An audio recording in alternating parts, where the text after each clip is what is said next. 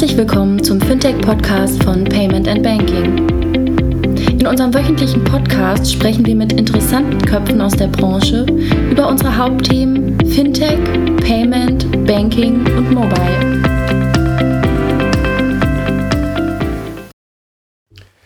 Hallo und willkommen zum 124. Fintech-Podcast von paymentbanking.com. Dieser Podcast und die kommenden drei stehen unter dem Schwerpunkt der Banking Exchange Konferenz, der BEX, die vor kurzem in Frankfurt stattfand und von uns organisiert wurde. Aufgrund der starken Nachfrage von zu Hause gebliebenen, von denjenigen, die keine Zeit hatten, ähm, haben wir uns entschlossen, die Panels ähm, als eigenständige Podcasts zu machen. Und heute ist der erste Podcast ähm, zum Thema Kooperation zwischen Fintechs und Banken. Kooperation als Ausweg aus der Krise für die Fintechs? Fragezeichen. Ähm, moderiert wird das Ganze von Rafael Otero aus dem Payment Banking Team. Gäste sind Thilo Hacke von der DKB, Jörg Hoban von der Solaris Bank, Björn Jürges von Savedo, Lena Houston von Fino und Michael Strauß von der KfW. Bevor wir aber loslegen, ganz kurz noch ähm, den Dank an SHC Stolle, unseren üblichen ähm, äh, derzeitigen Partner, äh, Sponsorpartner des Podcasts und des Blogs. Und ein spezieller Dank an äh, die Firma Verbaloo. Verbaloo hat uns nämlich ermöglicht, dass wir bei, als Payment Banking Podcast auch bei Spotify jetzt gelistet sind. Äh, das ist nicht so einfach, zu, bei Spotify reinzukommen, aber insofern haben wir ähm, darüber die Möglichkeit bekommen, bei Spotify als Podcast gelistet zu werden. Ihr könnt uns insofern alle auch bei Spotify abonnieren und, und anhören. Äh, was macht Verbaloo? Äh, Verbaloo ähm, berät Unternehmen beim Einsatz von Podcasts, insbesondere auch in Corporate Podcasts, ähm, bei Produktion, Orga und Distribution und ähm, ist auch ein Podcast-Vermarkter, ähm, die also insofern äh, Werbung in Podcasts schalten. Insofern vielen, vielen Dank an Verbaloo. Wenn ihr euch für ähnliche Dinge äh, im Bereich Podcast interessiert, geht auf verbaloo.de. Und äh, insofern ähm, das ähm, der, die kleine Intro und jetzt ab zur Bex. Das Panel heute. Kooperieren oder resignieren? Was eigentlich Jochen machen sollte und Jochen heute keine Lust hatte, hier da zu sein. Nein, er hatte einen ganz wichtigen Termin. Habe ich es umbenannt in Kooperieren und Resignieren. Ähm, allein um provokant zu sein. Ich muss heute stehen, das ist super.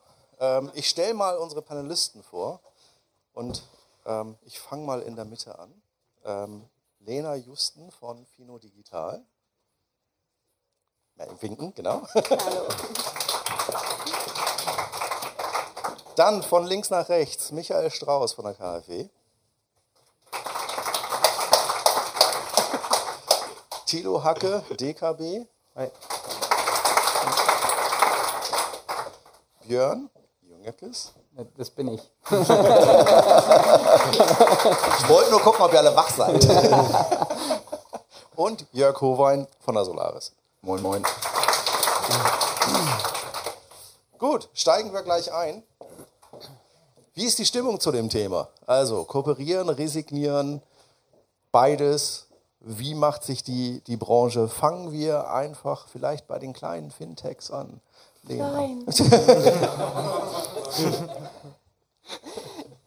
ähm, bei mir ist so ein bisschen beides.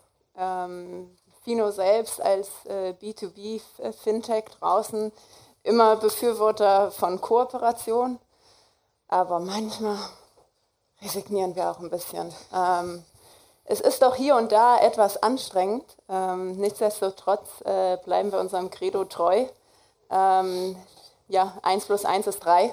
Also kooperieren bringt mehr, ähm, wenn beide ihre Kompetenzen mit einbringen. Und äh, ohne das funktioniert es äh, aktuell nicht. Ähm, das ist so, so mein Intro. Ich glaube beides. Ja, also von mir ganz klar kooperieren. Solaris Bank steht offenbar für Kooperation als, als Plattform. Wir, das ist der Kern unseres Geschäftsmodells, dass wir kooperieren. Ähm, aber ich verstehe auch sehr gut die, die Resignationsseite. Ich kriegte gerade vor letzten, in den letzten Tagen von einem Bekannten, der in einem Fintech arbeitet, eine Mail, sagte, Mensch, Jörg, kannst du mir das mal erklären, wenn immer ich mit Banken, also die machen auch B2B, äh, wenn wir immer wenn wir mit Banken kooperieren, dann sagen die immer irgendwann dieses Wort NPP. Und dann dauert es ganz lange und passiert gar nichts mehr. Kannst du mir mal sagen, was das ist und warum machen die das und was, was passiert denn da? Erzähl mal. Und da war sehr stark Resignation. Ich habe es ihnen erklären können und ihnen, vielleicht kannst du ihnen auch ein bisschen helfen, NPPs zu schreiben, aber das ist halt ein Prozess, der bei Fintechs, bei kleinen zu Resignation führen kann. Mhm. Ja, das Geschäftsmodell von Savedo basiert im Grunde auf Kooperation mit Banken. Wir sind eine Tages- und Festgeldplattform. Ähm, da arbeiten wir mit Banken zusammen, primär ausländischen Banken. Und wir stehen natürlich, also wenn ich aus, aus Fintech-Sicht jetzt argumentiere, stehen wir natürlich für Kooperationen.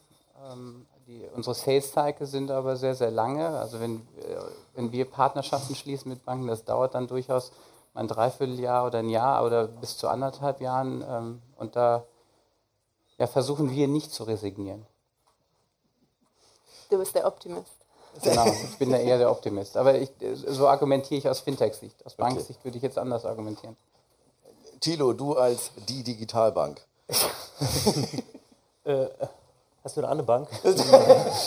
ähm, also Lena hat es vorweggenommen. Äh, ich empfinde im Moment auch äh, ganz klar die Überschrift mit einem Und nachdem ich nun wirklich hoffentlich den Letzten überzeugt habe bei der DKB, dass es keine Alternative dazu gibt, äh, zu kooperieren, äh, sind die Umsetzungsthemen, die Umsetzungszeiten wirklich großer Anlass für mich, erstens meinen Grundoptimismus zu behalten. Das schaffe ich noch, aber ein Hauptteil meiner Arbeit besteht im Moment darin, die Leute am Resignieren zu hindern, weil es ist wirklich unglaublich schwierig, unglaublich langwierig. Es sind Profile gefragt und da rede ich jetzt gar nicht. Ähm, von der technischen Seite, sondern vom Thema IT-Recht zum Beispiel, wo, wo Anforderungen schon im Vorgriff auf neue Datenschutzgrundverordnungen und so weiter an, an, an Partner rausgeschickt werden. Und dann lasse ich mir diesen Anforderungskatalog vorher nochmal kommen und dann sage ich, das, das können wir denen nicht schicken. Die, die fallen einfach tot um, wenn die diese Anforderungsliste bekommen, was die alles brauchen. Abgesehen davon, dass wir es dann auch gar nicht bewerten können, wenn das dann mal kommt. Also das ist im Moment wirklich die größte Herausforderung, nicht mehr die Frage, muss man kooperieren oder nicht. Die Zeiten sind ja Gott sei Dank vorbei, dass es da immer hieß, Fintechs gegen Banken. Eigentlich heißt es eher Fintechs und Banken gegen ganz andere Player. Aber die Umsetzung im Moment ist schon wirklich, das ist ein echt dickes Brett. Okay. Michael, du hast so eine kleine Sonderstellung. Du bist die spannendste Bank innerhalb von Deutschland. Danke. Falls ihr das noch nicht wusstet, jetzt wisst ihr es. So hat das mal irgendwann jemand von euch mir gepitcht in einem, in einem Panel. Ja. Ähm, und ihr dürft auch die günstigste Bank innerhalb von Deutschland sein. Ja. Ähm, euer Sonderthema, eure Sondersicht auf die äh, auf Kooperieren und Resignieren, respektive Banken, Fintechs? Ähm, ich mache mal eine Sache vielleicht vorne ab, weil, weil das war gestern spannend, als wir zusammengesessen haben, habe ich äh, den einen oder anderen gefragt, wisst ihr ja nicht, was wir machen? Und das war ziemlich cool, weil. Lass uns kurz Handzeichen. Wer weiß, was die KfW macht? Okay, jetzt, ah, guck. aber jetzt. Ich könnte jetzt jeden einzelnen von euch fragen, den würde, ich glaube, ihr würdet alle ziemlich dünn aussehen. Aber um, um, das mal vorwegzunehmen, klar werden wir immer erstmal identifiziert mit dem Thema Förderung, Förderbank, Häuslebauer, Mittelstand, Kommunalfinanzierung und so weiter. Das ist, das ist sage ich mal, das klassische Feld, wo wir mit allen wahrgenommen werden. Wir sind eine B2B-Bank und, und hier ist mein Vertriebsarm ja, für, für das B. Das ist zum Beispiel auch eine DKB. Also sprich, B2B, unser B sind alle Banken. Ja. Ähm, aber wir haben noch zwei, zwei andere ziemlich große Zweige und, und äh, die möchte ich schon noch nennen. Das eine ist, wir sind auch eine Marktbank, nicht nur eine reine Förderbank, auch eine Marktbank. Das ist die IPEX. Hat schon mal IPEX gehört? Ja, die Hände sind schon deutlich weniger. Ne? Also ihr wisst es doch nicht alle. Ja? äh, ein sehr großer Exportfinanzierer, ausschließlich Langfristfinanzierung, der uns, also der deutschen Industrie auch hilft, raus in, in die Welt zu kommen mit ihren, mit ihren großen Projekten. Dann gibt es noch einen dritten Arm, den ich ganz spannend finde. Ich persönlich auch spannend in meiner Rolle als CDO äh, das ist die Entwicklungshilfefinanzierung. Also wir sind der, der, der, der Arm sozusagen des BMZ ähm, und sind in allen möglichen super spannenden Projekten in, in der Welt involviert. Und jetzt, äh, wenn ich das so sage, kann ich zum Beispiel sagen, für mich am spannendsten, am einfachsten ist es zum Thema Resignation, ähm, gerade in, in, dem, in dem Umfeld Entwicklungsbanken oder Entwicklungshilfe zu agieren, weil dort habe ich keine Regulierung. Das ist echt cool. Ich bin dabei. Ja, ja und, und geht man davon aus, wenn wir irgendein Projekt in Afrika machen, dann hast du auch nicht 87 Behörden. Da kannst du digitale Themen mit einer ganz anderen Geschwindigkeit auch zum Laufen bringen. Und wenn du hier dann sozusagen in der, in der regulatorischen Maschine bist, und das ist so manchmal das, das, das, das Resignieren, dann, dann musst du einfach immer nur optimistisch sein und, und Geduld haben. NPP kenne ich auch, ja, stell dir vor. Ja, und, das, und das macht es dann manchmal, manchmal schwierig, aber ähm, für mich ist Kooperation oder Kooperieren zweifelsfrei. Ich glaube, das brauchen wir nicht zu diskutieren. Und bei Resignieren gucke ich da manchmal auch ins Haus auch selber mit rein. Da resigniere ich manchmal auch, ähm, um das mal so zu sagen. Ähm, weil man muss unheimlich viel Überzeugungsarbeit leisten, auch mal Dinge etwas anders zu tun, auch mal sich ein bisschen locker zu machen, sich nicht hinter Prozessen zu verstecken, sondern vielleicht zu überlegen, wie ich im Rahmen eines Prozesses auch was machen kann. Also sehr nach innen geschaut auch. Ja. Äh, das heißt, Entwicklungsarbeit können wir auch Digitalisierung in Deutschland als Entwicklungsprojekt verkaufen und dann funktioniert das einfacher? Naja, ich will es mal so sagen, viele, viele Ideen, die, die ihr habt, äh, also, äh, oder, oder Geschäftsmodelle, die ihr habt, ähm, die lassen sich vielleicht extrem spannend viel einfacher in andere Länder exportieren. Weil es, weil es viel, viel einfacher ist. Ja? Und, das ist, und deswegen ist es für uns so spannend, im Sinne von Kooperation das eine oder andere zu verstehen, zu sagen, Hammer, in dem Land würde es brutal helfen. Weil ich sage mal, ähm, Mobile Payment in Afrika, das sind die, das ist dort. Das ist dort normal. verstanden. Ja? Also um es einfach zu sagen. Ne? Okay, ich habe ein paar Pain Points äh, verstanden und gehört. NPP mache ich jetzt nicht. Das ist lieber nicht. Aber äh, ich höre so etwas wie Überzeugungsarbeit innerhalb der Bank oder Vorwegnehmen von Regulation und damit Geschwindigkeit rausnehmen aus Kooperation. Ähm, ist das der einzige Painpoint? Thilo, du vielleicht? Wenn das du so zwei, der, die Top 3 das, nehmen würdest? Das ist der allerschwerste und der zentrale Punkt. Und ähm, es ist vielleicht auch gerade die Phase, wo es ja eine re relativ mutige Location hier im, im, im, Schatten dieses Gebäudes, was da hinter uns steht. Äh, und ich weiß, jetzt sind ja auch ein paar von der Aufsicht hier, insofern werde ich etwas vorsichtiger agieren. Aber es ist vielleicht auch, äh, ihr müsst euch vorstellen, in einer Zeit, wo eine neue, sehr mächtige, sehr anspruchsvolle Behörde die Aufsicht übernimmt über Banken und natürlich auch ein paar Punkte setzen will und auch zeigen will, was sie vielleicht besser kann als die nationalen Behörden, bisher. In dieser Zeit versuche ich als Bankvorstand meinen Mitarbeitern eine ganz andere Fehlerkultur beizubringen. Wenn ich denen dann irgendwann, ich habe Chris gestern das Beispiel schon genannt, wenn ich denen irgendwann gesagt hätte, jetzt krempelt mal die Arme hoch und äh, die Ärmel hoch und legt mal los, dann haben wir kurz danach eine On-Site-Inspection, wie heutzutage eine Prüfung heißt. Und dann sagen die, also erstens, eure Mitarbeiter hatten nicht nur die Arme hochgekrempelt, die hätten auch noch eine Jacke und Handschuhe anhaben müssen. So stehen die Feststellungen drin. So, dann sagt man, das kriegen wir schon irgendwie hin. Aber das immer wieder den Leuten zu sagen, wahrscheinlich wird es auch immer wieder Feststellungen geben, aber wir müssen dabei trotzdem äh, lebendig im Kopf bleiben und nicht versuchen, in so einer gewissen deutschen Ingenieursmentalität 130 Prozent zu erfüllen und dann natürlich auch noch in einer besonderen deutschen Hörigkeit Autoritäten gegenüber auf jeden Fall auch komplett das Programm immer durchzumachen, das wirft uns natürlich zurück und das ist echt hart, ja. ja. Aber aber das ist, aber das ist typisch deutsch, oder? Andere ja. Länder machen uns ja da andere Sachen vor. Ich meine, Großbritannien macht uns da etwas anderes Absolut. vor. Die haben ja eine ganz andere Kultur und da geht der Regulator ja ganz anders mit, mit Fintechs, mit Startups um. Relativ schwierig jetzt für eine deutsche Kreditbank nach Großbritannien Nein, oder Spanien zu wechseln, klar, aber absoluter Punkt, ja klar. Ja. Okay, jetzt haben wir natürlich mit der Solaris Bank auch noch jemanden hier, der sagt, ich mache mal Bank neu. Siehst du denn, also Überzeugungsarbeit musst du vermutlich selbst innerhalb der Bank nicht äh, nicht leisten. ähm, aber wa was ist denn der Painpoint für einen Newcomer im, Banken, im Bankenbereich in der Kooperation? Ich glaube, wir haben erstmal vielleicht ein bisschen noch dazu, wir haben halt einen, einen riesen Vorteil, ihr müsst ein bisschen mit, mit äh, euren alten eingespielten Prozessen auf neue Dinge draufschlagen und Prozesse erstmal umgestalten wir gestalten gerade alles neu. Ein bisschen die Gnade der späten Geburt. Wir machen gerade alles frisch und wir können das sind nicht nur Systeme, sondern wir haben auch 3,6 Millionen Kunden. Ne, genau, das, das, das noch nebenher. Wir machen halt nur Kooperationen. Mhm. Alle unsere 120 Menschen arbeiten dafür, dass wir Kooperationen gut machen und nichts anderes. Mhm. Ähm, genau, ihr müsst auch noch dreieinhalb Millionen Kunden bedienen nebenher. Das ist halt nochmal, und die bringen auch wahrscheinlich noch mehr Geld momentan als die Kooperationen, die ihr macht. Ja. muss man also auch gucken. In unserer G&V gibt es nur das Geschäft, was wir mit Kooperationen verdienen. Mhm. Offenbar ist eine andere Attention. Und wir können uns halt gerade die Waffen so schmieden, wie wir sie brauchen und in engem Austausch mit der, Aus mit der Aufsicht. Auch das ist für uns eine positive Erfahrung. Wir sind da relativ nah dran und wenn wir mal mit Themen kommen, die jetzt vielleicht noch ein bisschen neu sind, sehen wir eine totale Offenheit. Die sagen, dass die sagen, ja, wollen wir auch gerne verstehen und ja, wenn das funktioniert, machen wir gerne mit und unterstützen wir auch. Also das ist für uns äh, immer wieder eine spannende Diskussion und da äh, ist es für unsere Fintech-Partner immer noch zu langsam hier und da, weil wir halt Compliance, Legal-Themen, die müssen wir halt natürlich müssen sorgfältig geprüft werden, müssen abgestimmt werden, auch mit Aufsicht und so weiter.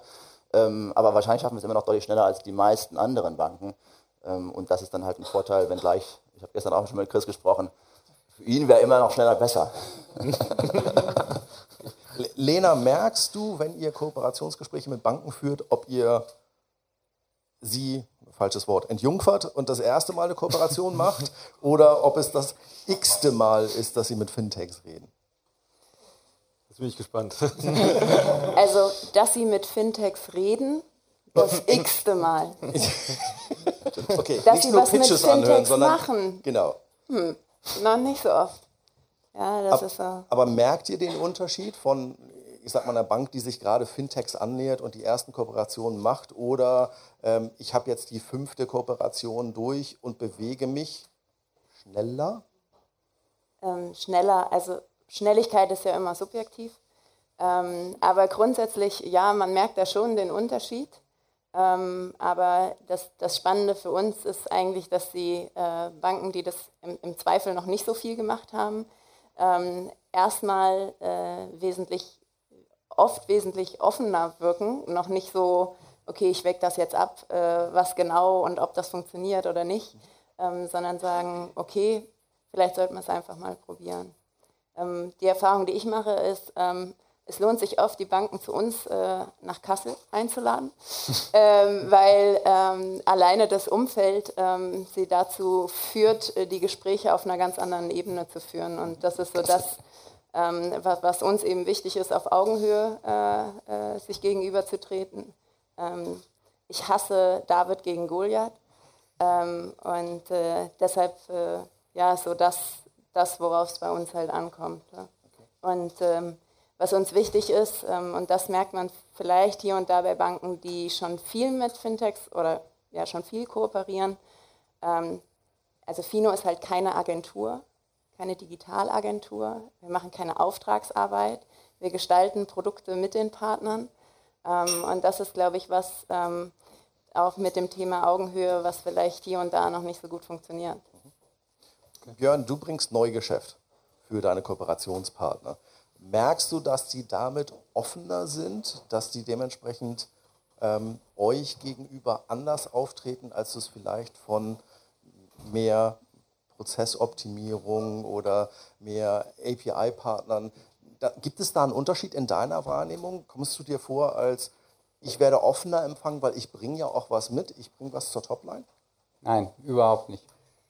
Also äh, ich, ich komme ja aus, aus der Bank, habe hab mit, mit äh, anderen Fintechs schon zusammengearbeitet und äh, kann da durchaus äh, das einschätzen, ob, das, äh, ob ich da anders empfangen werde. Nein, ich werde da überhaupt nicht anders empfangen. Also es ist, es ist ähm, immer wieder, immer wieder äh, schwierig, mit den, mit, den, mit den Banken zu sprechen, auch wenn ich ihnen, wenn ich ihnen Geschäft bringe. Ähm, das, das Problem ist, ich kenne auch kaum Banken, die irgendwie fünf Kooperationen mit Fintechs ähm, eingegangen sind bis jetzt. Ja, also die meisten, also wir reden ja wirklich nur über die Spitze des Eisbergs hier, die, die irgendwie Kooperationen mit Fintechs eingegangen sind. Die meisten Banken haben ja noch gar keine Kooperationen eingegangen. Wir kooperieren jetzt viel mit ausländischen Banken und diese ausländischen Banken, die, die sind noch total old-fashioned, old-school. Das Schlimmste ist aber der Regulator in dem jeweiligen Land. Der Regulator hat, hat äh, zum Teil mit Fintechs gar nichts zu tun gehabt und mit dem Geschäftsmodell, was wir da vorschlagen, das dass die jeweilige Bank dann einen EU-Pass beantragt. Wir hatten letztens den Fall, dass, dass, dass der Regulator das zum ersten Mal auf dem Tisch liegen gehabt hat. Und das lag dann da über Monate. Und da ist selbst die Bank schon verzweifelt an, an, an dem Regulator. Und dann gab es Diskussionen zwischen BaFin und dem, und dem Regulator und irgendwann hat man es aufgelöst. Nein, aber das, ähm, ich, ich sehe da nicht, nicht groß den Unterschied. Also ich ähm, zurück zum mehr der Bankenseite. Ähm, Michael. Thema Bank, Bankerbespaßung in Pitcheritis. Es hat ja so die, die eine oder andere Bank, die sich gefühlt mal so eine Fintech-Woche macht und jeden antanzen lässt, der nicht bei drei auf dem Baum ist und sich das alles anguckt. Genau. Ähm, Macht das Sinn? Wie erkenne ich als, und das vielleicht von der Bank gesprochen, warum mache ich das? Was will ich davon eigentlich lernen? Ist das nur so, oh, guck mal, die haben immer noch Hoodies an und die sehen immer noch lustig aus? Ähm, oder lerne ich tatsächlich was daraus? Wir hatten gestern die Diskussion, äh, Lenas Chef äh, tanzt gerade durch Silicon Valley und macht wieder eine dieser geführten Touren. Links sehen Sie Google, rechts sehen Sie Facebook. Mhm. Ja? Ähm, was bringt euch das? Das ist eine gute Frage. Wir hatten gerade vor, also vielleicht mal so Inside Out, vor, vor einer Woche hatten wir unsere Management-Tagung. Das heißt, so die ersten drei Level alle zusammen und äh, fit für die Zukunft, alle Hoodies an, dann, haben wir, dann muss man noch tanzen und so weiter. Also, um euch mal so ein Beispiel zu geben, es war übrigens ein Zeche Zollverein. Ja? Ähm, also, ich will das gar nicht schlecht machen. Äh, und, und auch diese Pitcheritis. Ich gucke gerade rüber zum, zum André, du warst letztes Jahr auch bei uns. Das war übrigens die Management-Tagung letztes Jahr, wo, wo, du dabei warst. Ne? Und, und ich glaube, dass, dass, was bringt es uns, ist vor allen Dingen, ähm, man knappst so ein bisschen am Mindset. Das halte ich für wahnsinnig wichtig. Ähm, wenn, wenn die Menschen überhaupt erstmal in, in Verbindung mit Geschäftsideen kommen, über die sie noch gar nicht nachgedacht haben, wenn sie verstehen, was passiert denn da überhaupt draußen am Markt, wenn sie verstehen, hey, Technologie verändert etwas, sie müssen die Technologie auch verstehen. Ja? Die sind meilenweit zuweilen auch Kolleginnen und Kollegen davon weg und, und diese Pitcheritis oder wie immer du es nennen magst jetzt, hilft den Mindset ein bisschen zu verändern. Das ist ein ganz dickes Brett, aber es hilft. Und wenn zwei, drei ein bisschen infiziert sind, das verstanden haben und sagen, hey, wir müssen was ändern, dann hast du die infiziert und dann, dann wollen die auch. Und wenn es dann immer mehr werden, dann ist es wirklich gut. Und deswegen, auch wenn, wenn ihr dann sagt, vielleicht es kommt am Ende nicht direkt was raus, setzt was in Bewegung, bringt euch das Umsatz. Nein. Ich wollte gerade sagen, dann lassen ja, wir uns weiß ich, Mindset-Changer ja, bezahlen. Ja, ähm, ja, aber vielleicht ist das auch ein Thema zu sagen, hey, give me money for mind change. Ja? Ähm, äh, ganz ehrlich, weil, weil nur dann, wenn, wenn sich der Mindset verändert und die Leute im Haus auch identifizierst, auch in meinem, die mir helfen, einen Prozess schneller zu machen, mit einem Fintech tatsächlich in eine Kooperation zu kommen, dann, dann kommen wir tatsächlich voran. deswegen glaube ich, bringt das schon was, aber es ist ein brutal dickes Brett. Ab, das, was Lena, mal ganz kurz. Ah, eine Sache möchte ich noch dazu sagen. Ähm, man sieht das auch an den, an den Stellenprofilen, die die Banken mittlerweile ausschreiben. Ja, ähm, noch vor Jahren haben, haben die Banken ähm, selber die Leute ausgebildet oder äh, Bank, Bankfachleute äh, eingestellt ja, oder Systemadministratoren eingestellt. Jetzt mittlerweile stellen die ganz andere Leute ein. Ja. Und, ja, aber kommen Sie deswegen, weil es anders formuliert ist, weil hinten drin trotzdem noch das Gleiche ist? Nein, natürlich nicht. Aber du, seit Jahren arbeitet man auf eine gewisse Art und Weise. Und man, man, man weiß gar nicht, wie man, wie man sich verändern muss, wie man, wie, man, wie man Dinge anders machen kann. Und deswegen ist es, ist es halt gut, mit, von Fintechs auch zu lernen, mit denen zu sprechen, sich andere Geschäftsmodelle mal anzugucken. Ich finde es auch gar nicht so schlecht, mal nach Silicon Valley zu fahren. Ja, Google rechts und, und Facebook links. Aber einfach mal zu sehen, wie man auch anders arbeiten kann und das in die Organisation reinzutragen. Ich glaube, das ist wichtig. Ihr könnt auch nach Kassel kommen. es ist günstiger. Ja, nur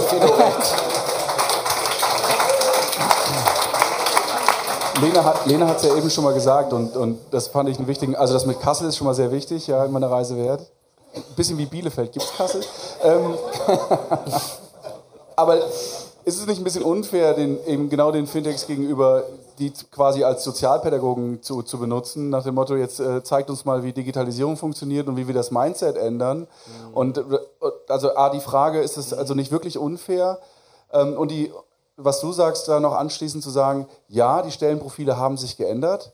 Die Frage ist halt nur, was passiert hinten raus? Ja? Ist es nicht so ein bisschen Opium fürs Volk? Wir haben jetzt da drei Digitalisierungsprofis ein, eingestellt von irgendeiner Agentur und nach einem halben Jahr wollen die sich die Pulsadern aufkratzen, weil sich hier nichts geändert hat. Ja, also das ist immer so die Frage. Ne? Also, also, die Frage an dich, ist es nicht unfair? Also das erste Mal ist es so, ähm, fangen wir mal anders an. Ähm, ich habe jetzt zum Beispiel die Rolle bei uns im Haus CDO, ja, super. Äh, und ähm, ich sage mal, 50 Prozent meines Jobs ist Kulturver Kulturbeauftragte, sage ich immer. ähm, ist das unfair? Ich glaube, wichtig ist da auch die Dosis. Es ist ja nicht so, dass wir jetzt alle fünf Wochen irgendwie da Fintechs antanzen lassen und sagen, also nicht bös gemeint jetzt in der, und sagen, ey, erklären wir mal, wie funktioniert die Welt und lass uns mal fern. Das ist nicht so. Die Dosis ist ganz wichtig. Und ich glaube, du musst als Haus auch glaubhaft sein, dass du mit solchen auch nur redest und sie auch kommen lässt und diskutierst, wo es auch eine gewisse Ernsthaftigkeit hinten dran ist. Ja? Denn ganz ehrlich, ähm, nehmen wir mal Methodik. Wir versuchen ja auch agile Methodik trifft auch Organisation. Großer Spaß, könnte ich viel zu sagen. Aber ähm, wenn wir jetzt, äh, wie viele Häuser anfangen und sagen, oh, wir müssen jetzt Design Thinking machen und wir machen jetzt mal so ein Zwei-Tages-Pitch, was bleibt davon hängen? Ja, nichts. Du musst wirklich Projekte machen mit der Methode, die über mehrere Monate laufen, die was bringen. Diese, dieses Inside-Out in einer, in einer kurzen Zeit bringt nichts. Das bringt keine Veränderung. Finde ich es unfair? Nein, ich finde es nicht unfair, um nochmal darauf zurückzukommen, weil ich ganz einfach glaube, dass, dass da und dort über die Diskussion wir uns gegenseitig befruchten, weil ich glaube, auch ihr lernt was von uns. Bin ich der ganz festen Überzeugung. Und am Ende obliegt es, finde ich, auch dem Unternehmen selber zu entscheiden, bringt es was, mit den Leuten dort zu reden oder nicht. Und häufig ist es so, dass, dass zehn Leute noch nie von einem Geschäftsmodell gehört haben, in irgendeinem Bereich bei uns im Haus finden das total cool und es entwickelt sich was draus. Und deswegen finde ich es nicht unfair. Für mich ist das Vertriebsgeschäft. Okay. Thilo, du machst nicht nur Pitcheritis, du suchst dir natürlich dann auch interessante Partner aus. Wie erkennst du die? Also wir machen eigentlich gar nicht Pitcheritis und ich bin schon der Meinung, dass wenn man wirklich jemanden auch, auch holt, um da vielleicht auch in der eigenen Organisation ein paar kulturelle Impulse zu setzen, dann gehört der genauso vergütet wie jeder Berater der, so oder, oder Vortragender, der zu einer Veranstaltung kommt. Und die sind auch nicht billig. Also äh, insofern, da die Hoffnung zu erzeugen und dann daraus was zu ziehen, ist jetzt nicht so unser Stil. Wie erkenne ich die? Ähm, na, wahrscheinlich habe ich viele nicht erkannt, fälschlicherweise. Ähm, es ist natürlich schon so, dass es auch, auch nicht nur bei, der Bank, bei den Banken, sondern auch bei den Fintechs verschiedene Unternehmen, verschiedene Startups geben, die am Ende dasselbe Thema adressieren. Und dann ist es natürlich am Ende auch schon mal so, dass man dann mit einem vielleicht kooperiert und die anderen drei sind enttäuscht, fühlen sich missverstanden, denken auch, die Banken sind viel zu träge und so weiter. Das liegt in der Natur der Sache. Ähm, und auch dabei haben wir eine Entscheidung oder haben wir Entscheidungen getroffen, die am Ende vielleicht auch falsch waren wo ich gesagt habe, das war am Ende nicht der richtige Partner, den wir da geholt haben. Und äh, du hattest nach der Skalierbarkeit gefragt. Natürlich haben auch wir erwartet, und wir haben nun schon ein paar Kooperationen äh, mit, mit, Fintechs, dass es irgendwann natürlich schneller geht. Äh, das ist ja genau die Idee, die wir haben, die ihr auch immer promotet mit, mit API-Banking. Äh, jetzt denke ich, dass technische, die technische API-Seite, die ist leichter lösbar als eigentlich die andere, die Legal, die Compliance-Seite. Da ist es so, dass wenn ich mir heute die, die Verträge, die wir geschlossen haben mit Kooperationspartnern vor zwei Jahren angucke, die kann ich heute in die Tonne treten. Die sind heute schlicht nicht mehr abschließbar. Das sind komplett neue Vertragswerke. Und da ist im Moment, ich hoffe, das ist jetzt nur mal so eine Fünfjahresperiode, wo eine, eine neue Verordnung, Regulierung und so weiter die nächste jagt. Aber das ist eine Periode, da ist jeden Monat herrscht ein anderes Recht. Und das, das ist natürlich für die Skalierbarkeit viel, viel schwerer dann umzusetzen, als am Ende eine technische Lösung, wo man sagt, irgendwann ist der Baukasten mal da, beziehungsweise irgendwann habe ich eine Definition für jedes einzelne Datum, was mein Kunde in, in, in der Datenbank hat und dann ist es relativ einfach. Gleiche Frage quasi an, an, an Jörg. Wie erkennst du zu, geht ihr zu jedem Termin mit jedem potenziellen Kooperationspartner? Wann erkennt ihr, das macht Sinn? Beziehungsweise gebt ihr irgendwann, ich will nicht sagen, gebt ihr auf, aber nehmt ihr euch ein wenig zurück und sagt, okay, da investieren wir einfach nicht mehr so viel? Auf jeden Fall gucken wir uns genau an. Ich meine, bei uns ist es halt eher andersrum. Die Kooperationspartner kommen zu uns, weil wir ihnen was, irgendwas bieten können. Äh, wir machen halt erstmal den Abgleich, haben wir das Produkt, was denen genau hilft, weil wir denken schon in Standardprodukten. Also ich will halt eben nicht für jeden was Neues bauen. Ich will eigentlich meine Xboxen im Regal stehen haben und die rausnehmen können und verkaufen. Also muss ich schon bei jedem Partner prüfen, passt das jetzt auf die Box, die ich da gerade habe?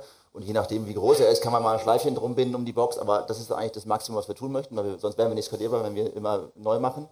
Ähm, und dann rufen wir natürlich die Partner dann im zweiten Schritt auch, wenn wir sagen, okay, prinzipiell wird es passen glauben wir daran, dass die groß genug werden, dass es irgendwann mal für uns auch sich, sich rechnet. Wir wollen jetzt nicht mit sozusagen unglaublich hohen Minimum-Fees in den Markt gehen, um uns da abzusichern. Da machen wir die kleinen Partner auch kaputt.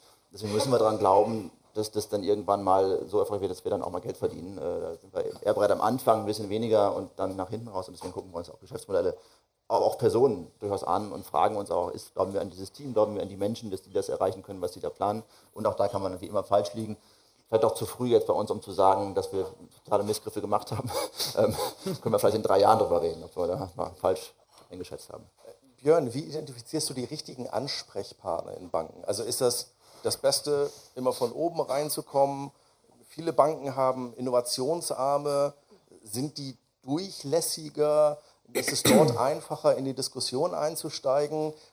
Aus der Fachebene, was ist da eure Erfahrung? Das ist wirklich eine sehr, sehr gute Frage. Und ähm, das, hängt, das hängt wirklich von der Bank auch ab. Ähm, für uns ist es meistens, das, das ist aber äh, geschäftsmodellspezifisch. Für uns ist es so, dass es für uns mehr macht, Sinn macht, von oben wirklich einzusteigen. Liegt aber an unserem Geschäftsmodell einfach. Ich glaube, dass es bei vielen anderen äh, Fintechs anders ist. Ich glaube, dass äh, bei vielen anderen Fintechs es einfacher ist, wenn sie über Innovationsabteilungen in, in, ins Haus reinkommen. Ähm, äh, es kommt, kommt wirklich, bei uns ist das Geschäftsmodell ist relativ einfach zu erklären und ähm, wir brauchen halt äh, einfach auf, aufgrund auch der, der Konkurrenz, die wir im, im Markt haben. Wir haben, haben ähm, ja jetzt, wir sind übernommen worden, von daher ist, ist, ist das eine ist nicht mehr ein Konkurrent, sondern eine Schwester, Schwester Zinspilot oder Deposit Solutions. Aber wir haben mit, mit Weltspan eine relativ starke Konkurrenz, die ihr McKinsey-Netzwerk sehr, sehr gut äh, nutzen und die steigen immer oben ein. Ähm, deswegen versuchen wir das auch. Aber ähm, aus der Erfahrung heraus, äh, wenn du ein, ein, Geschäftsmodell hast als Fintech, was schwieriger zu erklären ist, dann ist es einfacher, über so eine Innovationsabteilung eigentlich ins Haus reinzukommen. Lena? Das eine ist ja das Reinkommen, also dass so einmal die Tür geöffnet wird. Das andere ist ja, in die Räume dahinter zu kommen. Also ich glaube, es gibt ähm, Hubs, Hackathons, äh, Inkubatoren en masse. Und äh, das macht auch Spaß und funktioniert gut. Das ist so die erste Tür. Ähm, wenn wir es dann tatsächlich umsetzen wollen, dann müssen wir ja durch die zweite Tür. Und da muss auch jemand sein, der sagt, ja, okay, ich lasse euch rein. Ähm, und ich glaube, das ist so das, ähm, ja, die zweite Tür ist oft schwieriger als die erste. Ne? Michael, wen spricht man bei euch am besten an? Mich natürlich. Nein, ich finde das Bild von dir eigentlich richtig, das passt wie die Faust aufs Auge. Ne? Weil es ist tatsächlich so, natürlich äh, kommt man in erster Linie auch zu uns und, und spricht mit uns. Und es ist ja auch meine Rolle zu versuchen, ihm Haustüren zu öffnen. Und das ist manchmal echt schwer.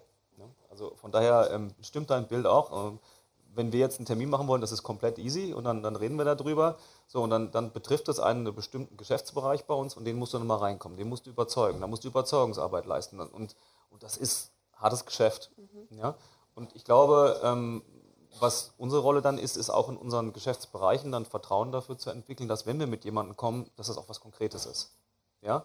Und dass es eben nicht irgendwie mal Lala ist, sondern ähm, und das ist unser Job und das ist aber auch, das ist eigentlich unser Job, euch die Türen zu öffnen. Mhm. Und das äh, ist zuweilen erfolgreich, manchmal nicht so sehr. Ne? Und das äh, finde ich ein schönes Bild, was du da das, hast. Was du gerade sagst, ähm, von wegen, du musst natürlich dann, wenn du uns diese zweite Tür öffnen äh, möchtest, äh, auch was Konkretes in der Hand haben. Mhm. Ich frage mich halt regelmäßig, okay, ähm, wie weit gehen wir in Vorleistung? Mhm. Ähm, ich habe schon in diversen Terminen gesessen, wo es dann hieß, also wir haben jetzt eigentlich ein High-Fidelity-Mockup erwartet, wo ich mir halt so denke, weiß nicht. Ähm, ähm, und, Aber auch das, ja. auch das, sorry, wenn ich sage, das ist alles Erwartungshaltungsmanagement. Das ja. musst du einfach gemeinschaftlich gut machen. Ja. ja. Wenn du natürlich sagst, du bist hier in unserer Rolle der Durchlauferhitzer und ich versuche mir die Türen zu öffnen und ähm, ähm, viel Glück, ja, so kann es nicht sein. Also das muss dann schon sein, dass wir uns zusammen überlegen, wenn wir beide davon überzeugt sind, wie wir, wie wir dann die Geschäftsbereiche überzeugen können, dass da was gehen kann. Ja? Wir haben auch vielleicht noch ein sozusagen Spannungsverhältnis, das ist einfach Größe von Organisationen. Klar. Und das merken wir halt auch. Wir haben inzwischen auch die ersten Partner, die wirklich Konzerne sind. Und dagegen sind wir es ja gegenüber euch vielleicht schon groß, aber ähm, gegenüber die sind wir halt auch ein winzig kleiner Fisch und in deren sind, in denen sind einfach Zyklen für was auch immer viel länger und es ist auch völlig egal, weil es kommt auch nicht auf, auf, Geld an und so weiter. Wir müssen halt schon gucken, wo können wir investieren, wo können wir jetzt ein paar Mal draufsetzen, um irgendwas vorzuarbeiten. Und dann sprechen wir mit einem großen Konzern, ja, und denen ist es egal, ob es ein Jahr oder zwei Jahre geht. Und klar wird das Modell, was wir mit denen machen, in ihrer G&V wahrscheinlich nur Nachkommastellen auslösen in den ersten ja. zwei Jahren. Also bis das mal im Vorstand irgendwie einen Haken bekommt, und es muss dann trotzdem dahin, weil es dann trotzdem groß genug ist. Ja, und dann treffen sozusagen äh, Fristigkeiten aufeinander und, und Zeithorizonte aufeinander, die nicht zusammenpassen. Das ist, glaube ich, auch immer ein Kernproblem. Lena nennt es nett äh, die zweite Tür. Ich nenne es den Stahlbeton-Bunkerbau dazwischen, wo man dann durchkommt.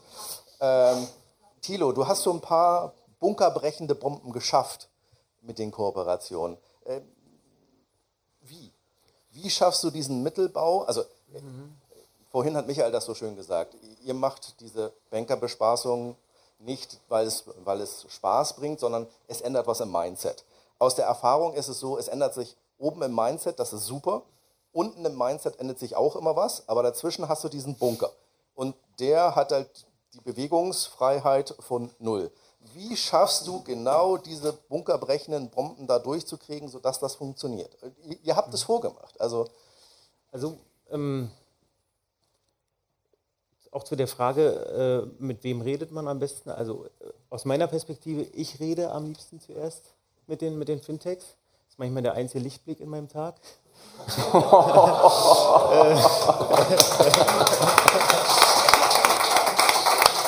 Und das hast dann, du gesagt, ja?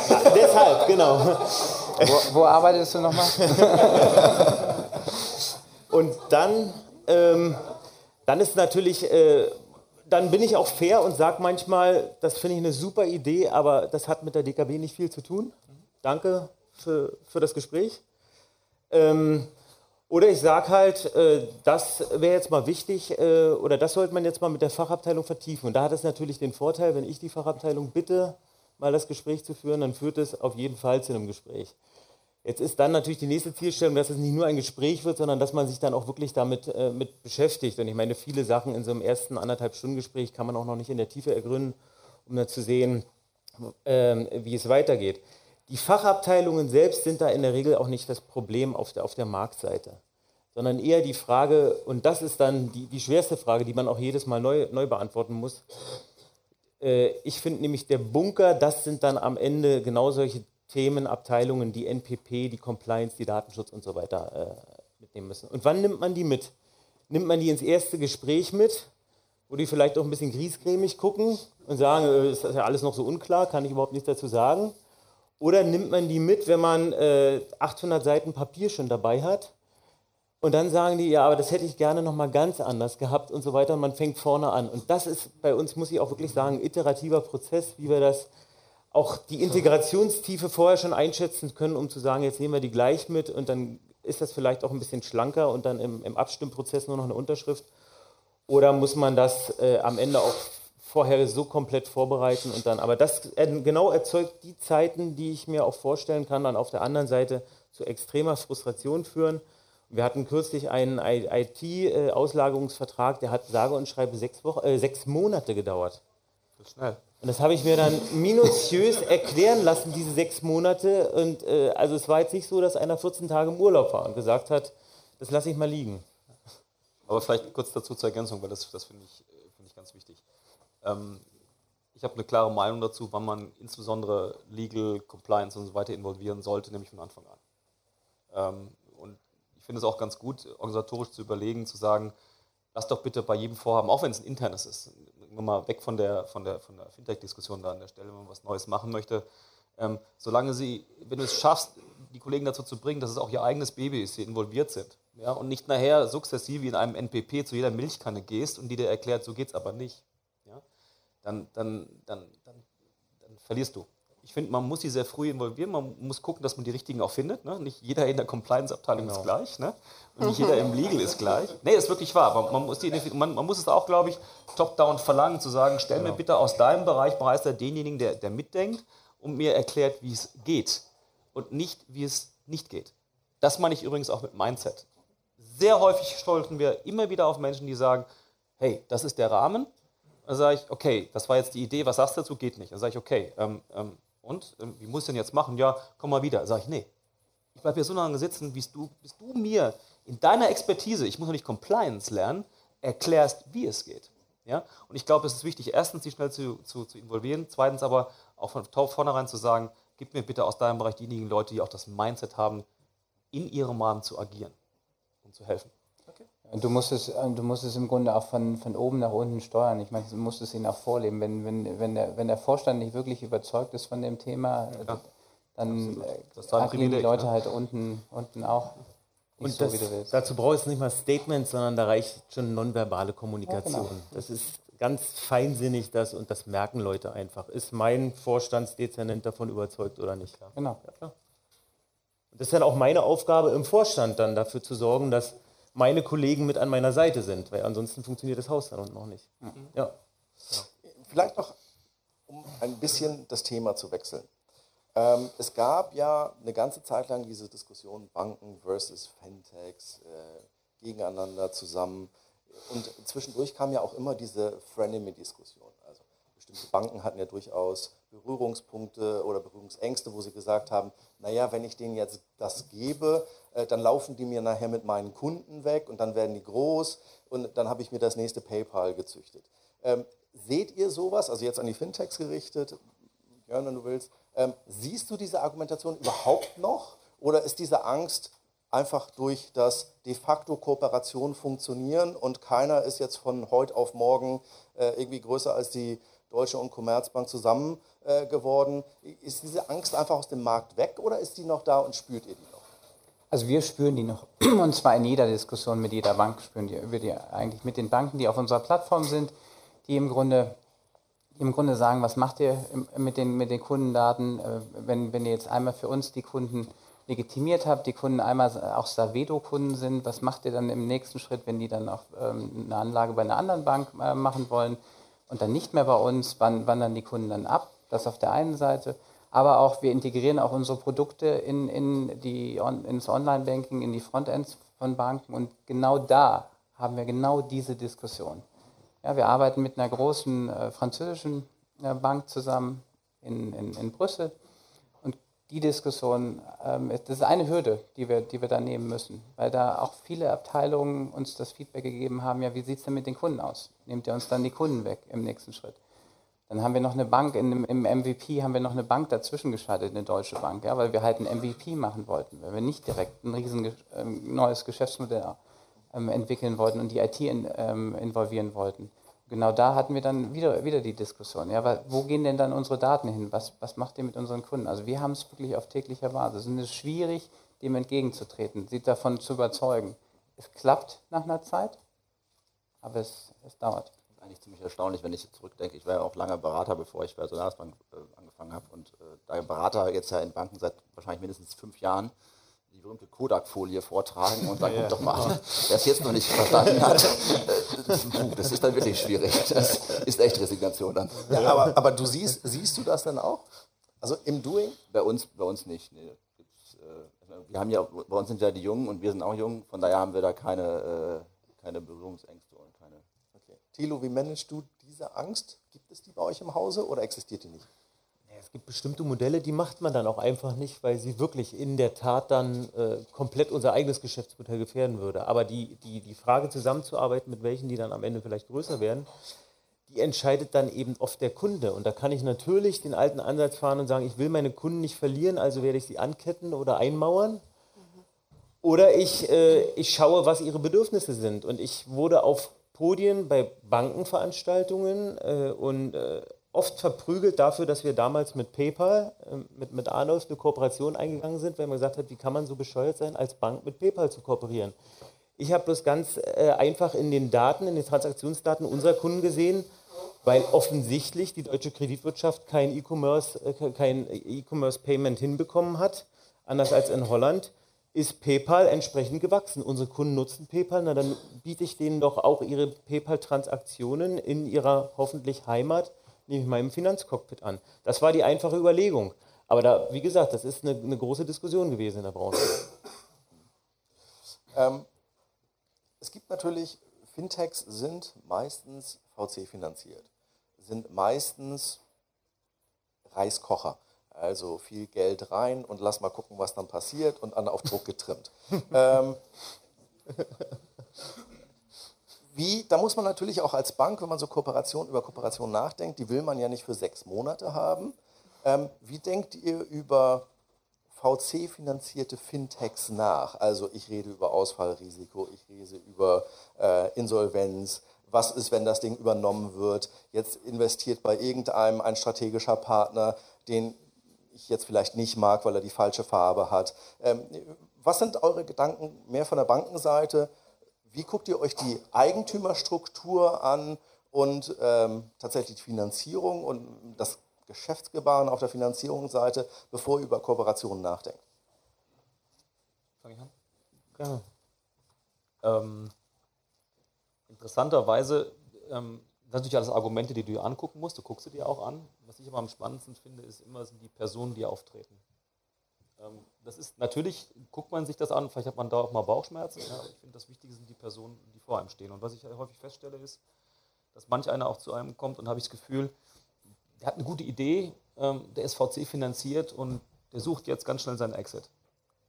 Und das sind für mich so Themen, wo ich sage, habe ich wenig Lust, mit denen zu reden. Wenn ich, wenn ich spüre, da ist jemand, der, ist, der, der findet sein Geschäftsmodell geil, der will da auch was machen, der will auch wachsen und sucht nicht den Exit, ist das für mich jemand, mit dem ich gerne rede. Also ich, bei dieser ganzen VC-Geschichte habe ich das Gefühl, ich suche mir schnell was, ich habe eine Idee und guck mal, ähm, ihr Banken habt ja alle Druck und äh, wollt mal was äh, loswerden da an der Stelle und, und ähm, Das sind so die Gespräche, die sind für mich wenig erquicklich und die sind auch schnell zu Ende. Vielleicht mal um diesen Aspekt reinzubringen.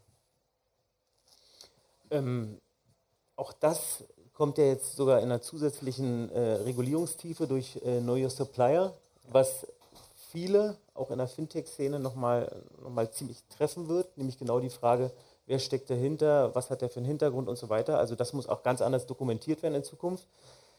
Ähm, auf der anderen Seite ist ja bei unseren Kooperationen meist äh, das größte Risiko im Hochlaufen, naja, wahrscheinlich die, die, die Integrationskosten und auch immer ein Reputationsrisiko, was wir natürlich mit prüfen müssen. Je tiefer die Integration, desto mehr verbindet unser Kunde das natürlich mit den drei blauen Buchstaben DKB. Und das müssen wir äh, einfach mit einschätzen. Aber auch da heißt es wie bei all den anderen Themen Chancen-Risiko-Abwägung. Und als wir damals auch mit, mit Cookies die Kooperation eingegangen sind, ähm, und die dann gar nicht allzu lange danach Insolvenz angemeldet haben, da gab es natürlich auch bei uns im Haus ein paar hämische Stimmen. Ja, genau, seht ihr und äh, warum macht ihr sowas? Und ich sage immer, der größte Fehler war eigentlich, dass wir es nicht geschafft haben, danach uns die Mannschaft zu binden, sondern die dann weg war, weil die wären extrem wertvoll auch für uns gewesen. Und nicht, dass wir das gemacht haben, weil das, ich kann doch nicht eine große Fehlerkultur immer nur promoten, aber wenn dann mal was passiert, wenn was schief geht, äh, dann schlage ich irgendjemand den Kopf ab. Das geht nicht. Aber natürlich ist das schon eine Abwägung auch. Nicht immer nur die Business-Seite, sondern auch, was ist die Risikoseite dabei. Wir werden, wir werden da auch mit in, in jeder Kooperation mit konfrontiert, äh, mit, mit den Banken. Und, und, und zwar, wir haben es wirklich in, in, in, jeder Diskussion wird, wird nach der Eigentummerstruktur gefragt und gibt es einen Notfallplan? Also wenn wirklich, wenn ihr, wenn ihr ähm, Insolvenz anmelden müsstet, wenn, wenn ihr nicht mehr das Backing eures VCs habt, ähm, kein Funding mehr habt, wie sieht der Notfallplan im Grunde aus? Können wir dann irgendwie die Kunden, äh, das Geschäft von den Kunden übernehmen? Was, was gibt's da? Das sind die Diskussionen, die wir halt führen.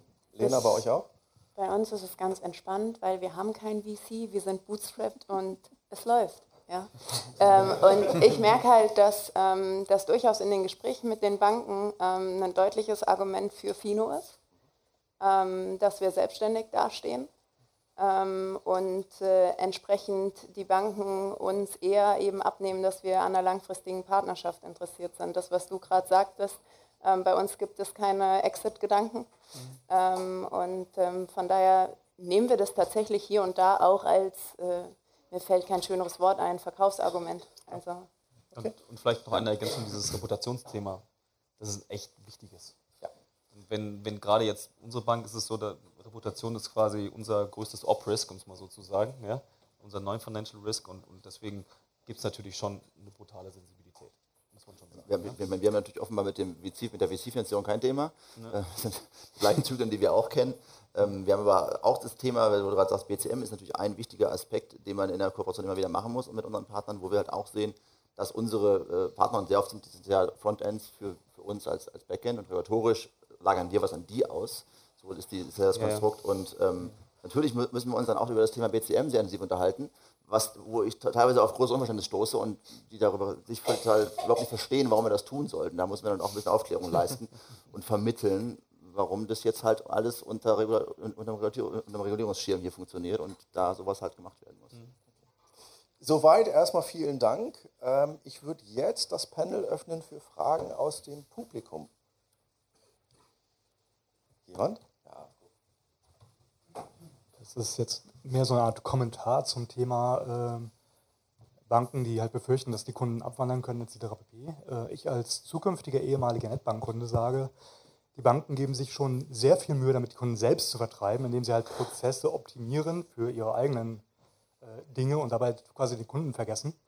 Ähm, Beispiel die Umbestellung der Bank, ich weiß nicht, wer es mitbekommen hat. Ähm, die haben einmal das komplette System umgebaut und es gab dann neue äh, Login-Daten mit neuen PIN-Zuordnungen äh, und diese Datensicherung der PINs war so gut, dass man beim Abziehen des Streifens, der das dann quasi äh, sichtbar machen sollte, dummerweise das Klebefeld, die letzten zwei Stellen der Pins äh, gedingst hat. Und da es eine reine Online-Bank ist, ohne äh, Filiale, ohne Ansprechpartner, mit einer überlasteten und von der Telekom nicht ausreichend gehosteten und ausgefallenen Hotline, ähm, Ja, wenn ich dann irgendwann mal an das Geld rangekommen bin, wird es auf eine neue Bank transferiert. Also die, die, die meisten äh, Abwanderprobleme sind, zumindest aus, in meinem äh, Arbeits- und Bekanntenkreis, tatsächlich hausgemacht und nicht aufgrund von, oh, die haben da ein Produkt, das die mit anderen Leuten teilen. Also da müssen sie wahrscheinlich erstmal vor der eigenen Haustür kehren, bevor sie äh, mit dem Finger auf andere zeigen und sagen, ihr, nehmt uns die Kunden weg. Das ist jetzt so als Erfahrungsbericht.